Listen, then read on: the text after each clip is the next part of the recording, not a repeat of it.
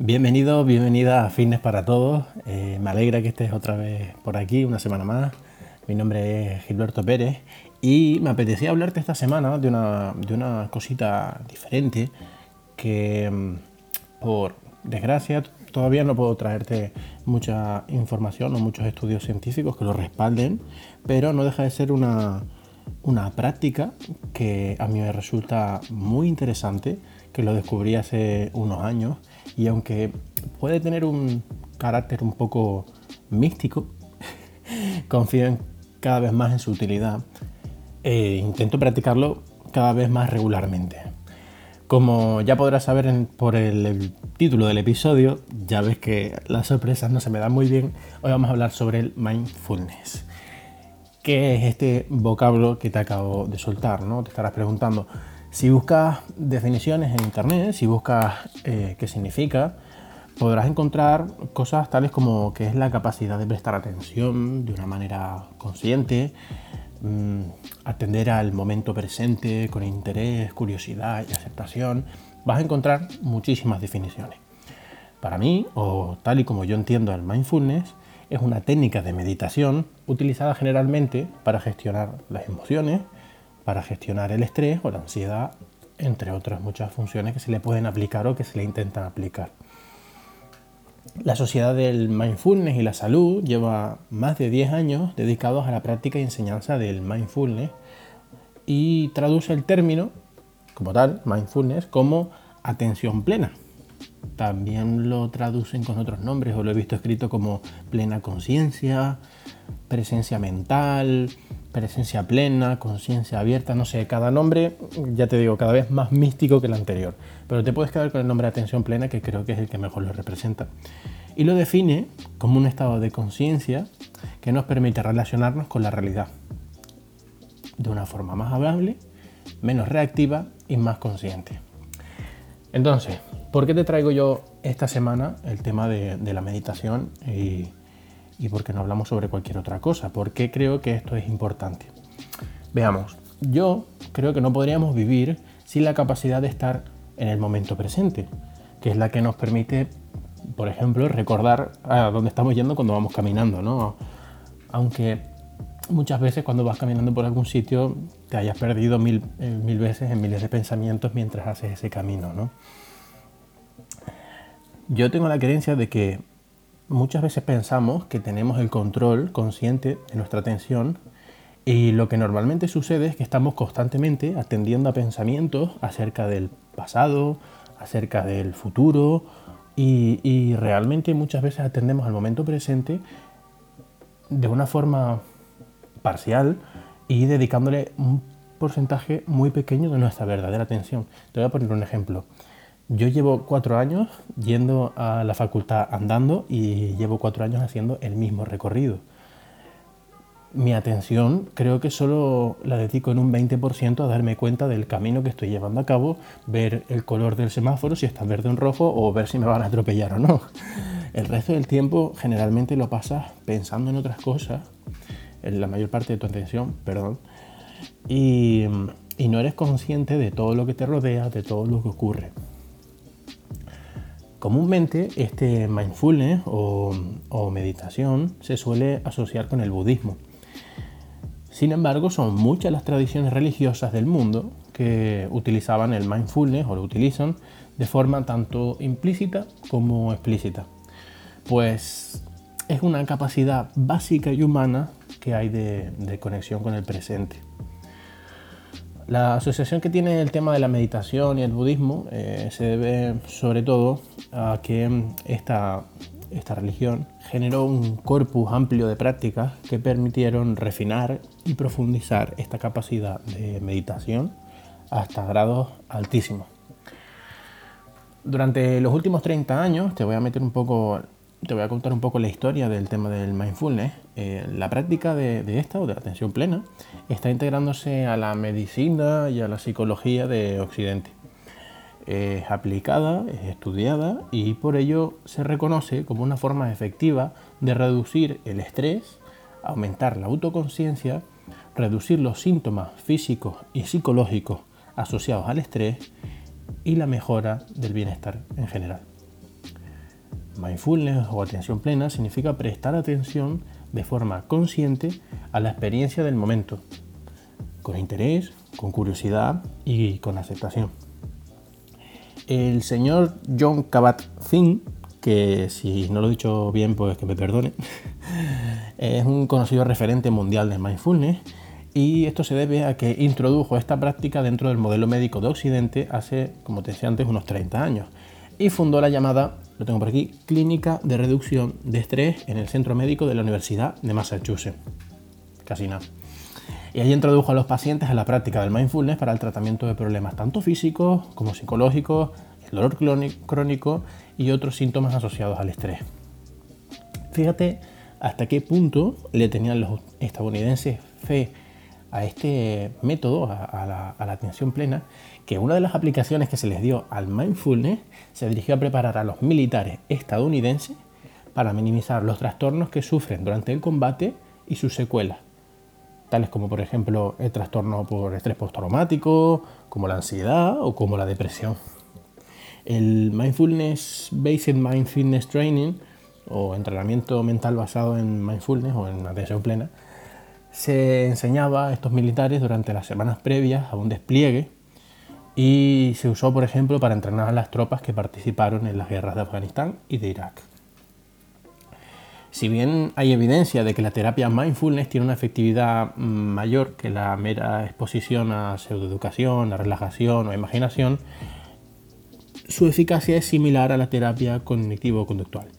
Desde su creación se ha aplicado tanto a personas sanas como personas sometidas al estrés y a pacientes con diversas enfermedades como la artritis reumatoide, la fibromialgia, cáncer, depresión, trastorno de estrés postraumático, como te comentaba antes, esquizofrenia, etc. Pero no todo lo que brilla es oro y como te comentaba al principio del episodio, mm, no está tan respaldado científicamente como me gustaría o como las cosas que suelo traer al podcast.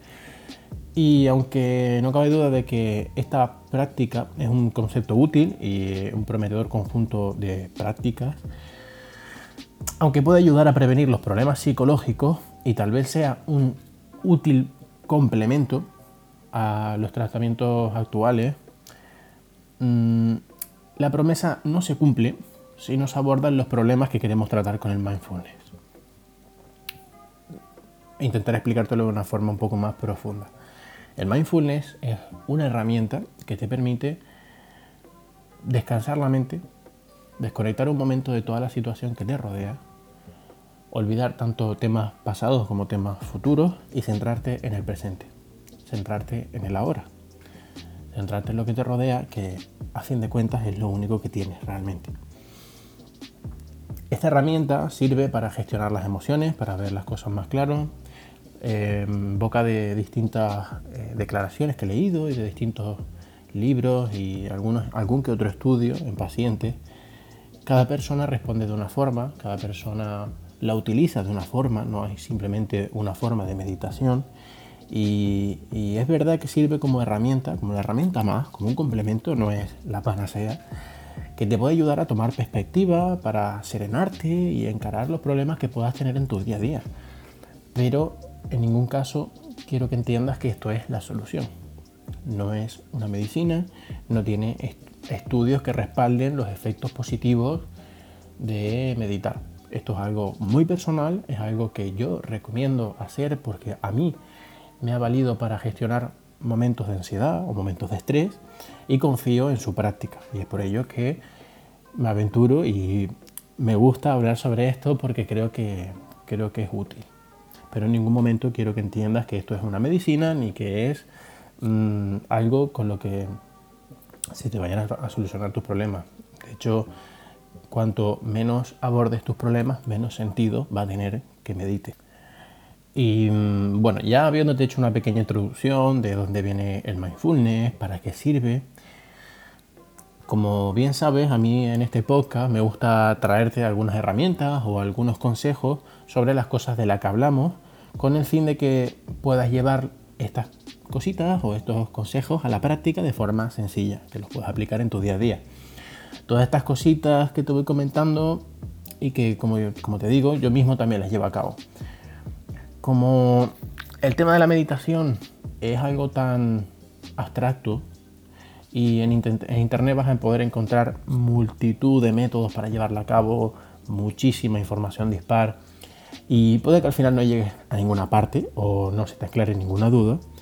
He decidido que en este podcast, en el de esta semana, no solo te voy a explicar algunos conceptos básicos y no solo te voy a dar algunos consejos, sino que además te voy a dejar una pequeña sorpresita para el final, que probablemente también sepas ya, pero como te he dicho antes, no se me da muy bien la sorpresa. Y te lo explicaré al final del episodio. Ahora por lo pronto te voy a dar unas indicaciones básicas para que puedas empezar a meditar y que no padezcas en el intento. Lo primero que te puedo recomendar es que busques un momento del día libre para poder meditar. Libre por completo. Un momento en el que no tengas distracciones ni ruidos que te molesten. Cuando yo comencé a meditar, lo hacía siempre antes de acostarme, porque era el rato que yo tenía en mi día en el que podía permitirme estar solo conmigo mismo. También hay mucha gente que lo hace por las mañanas, para despejar la mente antes de comenzar el día. Todo es cuestión de que lo pruebes y veas cómo te sientes más cómodo, más cómoda. Yo cuando medito por la mañana tiendo a quedarme dormido de vuelta. Entonces a mí personalmente no me vale. Pero no te estoy diciendo que la mejor forma de hacerlo sea por la noche. Te recomiendo que encuentres un momento de tu día en función de, la vida que tengas tú para em, llevar a cabo la práctica de, de la meditación. Otro consejito es que te sientes en una silla donde tus pies pueden estar en contacto con el suelo y con un respaldo donde puedas apoyarte tanto tus caderas como tus rodillas como tus tobillos deberían de quedarse aproximadamente a unos 90 grados. La idea de que mantengas la espalda recta em, te va a incomodar bastante hasta que te acostumbres. Te lo digo de antemano, a mí también me duele algunas veces la espalda cuando estoy terminando de hacer las meditaciones. Y también te recomiendo, o deberías tener las manos apoyadas sobre los muslos para que quede una posición recta pero cómoda. También me gustaría recomendarte que las primeras meditaciones que hagas sean más bien cortas. Dos, tres, cuatro, cinco minutos. Quizá esta última sea ya un poquito demasiado. Y lo más importante es que no te desesperes. Si sientes que no eres capaz de relajarte, de despejar la mente, o no eres capaz de seguir las pautas que se te marcan en caso de que estés llevando a cabo una meditación guiada, no pasa absolutamente nada. Yo a día de yo empecé a meditar hace años, es verdad que no lo he hecho de continuo, pero tengo algo de práctica y cuando tengo la cabeza llena de cosas soy completamente incapaz. Entonces no te frustres si no eres capaz de hacerlo al principio o si te lleva tiempo, porque es completamente normal. Y para empezar, siempre recomiendo que se recurra a una meditación guiada, que te lo estaba recomendando, te lo estaba comentando, perdón, eh, justamente ahora la cual te va a ir dando una serie de pautas con las cuales puedes ir mejorando poco a poco en todo este proceso. A medida que te vayas sintiendo más cómoda, podrás ir haciendo las meditaciones cada vez más largas e incluso por tu cuenta. Como te digo, una de las mejores formas para iniciarse en el tema de la meditación o en la atención plena es mediante el uso de meditaciones guiadas, de alguien que te acompañe y que te eche una mano mientras empiezas en este proceso. Y es por ello que esta pequeña sorpresita, que probablemente ya sabrás y que el suspense que le estoy dando no tiene mucho sentido, es que voy a dejarte un total de tres meditaciones guiadas hechas por mí, con distintas duraciones, con el objetivo de que puedas introducirte poco a poco en esta práctica, ¿vale? Es una forma sencilla y sin tener que estar buscando ningún otro sitio, con la que podrás empezar a meditar, la tendrás a mano siempre que quieras, es una meditación guiada que la vas a poder escuchar las veces que quieras, tendrán distinta duración para que en función del tiempo del que dispongas y de, y de cómo te sientas en cada momento puedas recurrir a una o a otra. Pero recuerda lo que te comentaba antes, busca un momento y un lugar tranquilo donde puedas estar a gusto y absorto o absorta de tu mundo por al menos unos minutos para trabajar de forma tranquila. Así que nada, como supongo que estarás deseando eh, escuchar las meditaciones, lo dejamos por aquí, por esta semana. Em, ya te digo, este tema no tiene tanto respaldo a nivel científico, pero creo que puede ser una herramienta que si te informas un poquito, que si le das una oportunidad y, y la practicas un poco, puede, puede tener sus beneficios. También puede depender mucho de, tu predisposición y de si realmente eres una persona que está dispuesta a darle una oportunidad y no tomas esto de una forma muy escéptica. Porque pienso que es simplemente una herramienta más dentro de todas las cosas que me gustaría ofrecerte para que poco a poco vayas cambiando tu estilo de vida y lo lleves hacia, hacia, un, hacia un estilo más saludable. Así que lo dejamos por esta semana, espero que te haya gustado, nos escuchamos la semana que viene y si te ha gustado el episodio, házmelo saber por alguna de las plataformas por la que más te guste. Así que nada, nos escuchamos. Chao, chao, chao.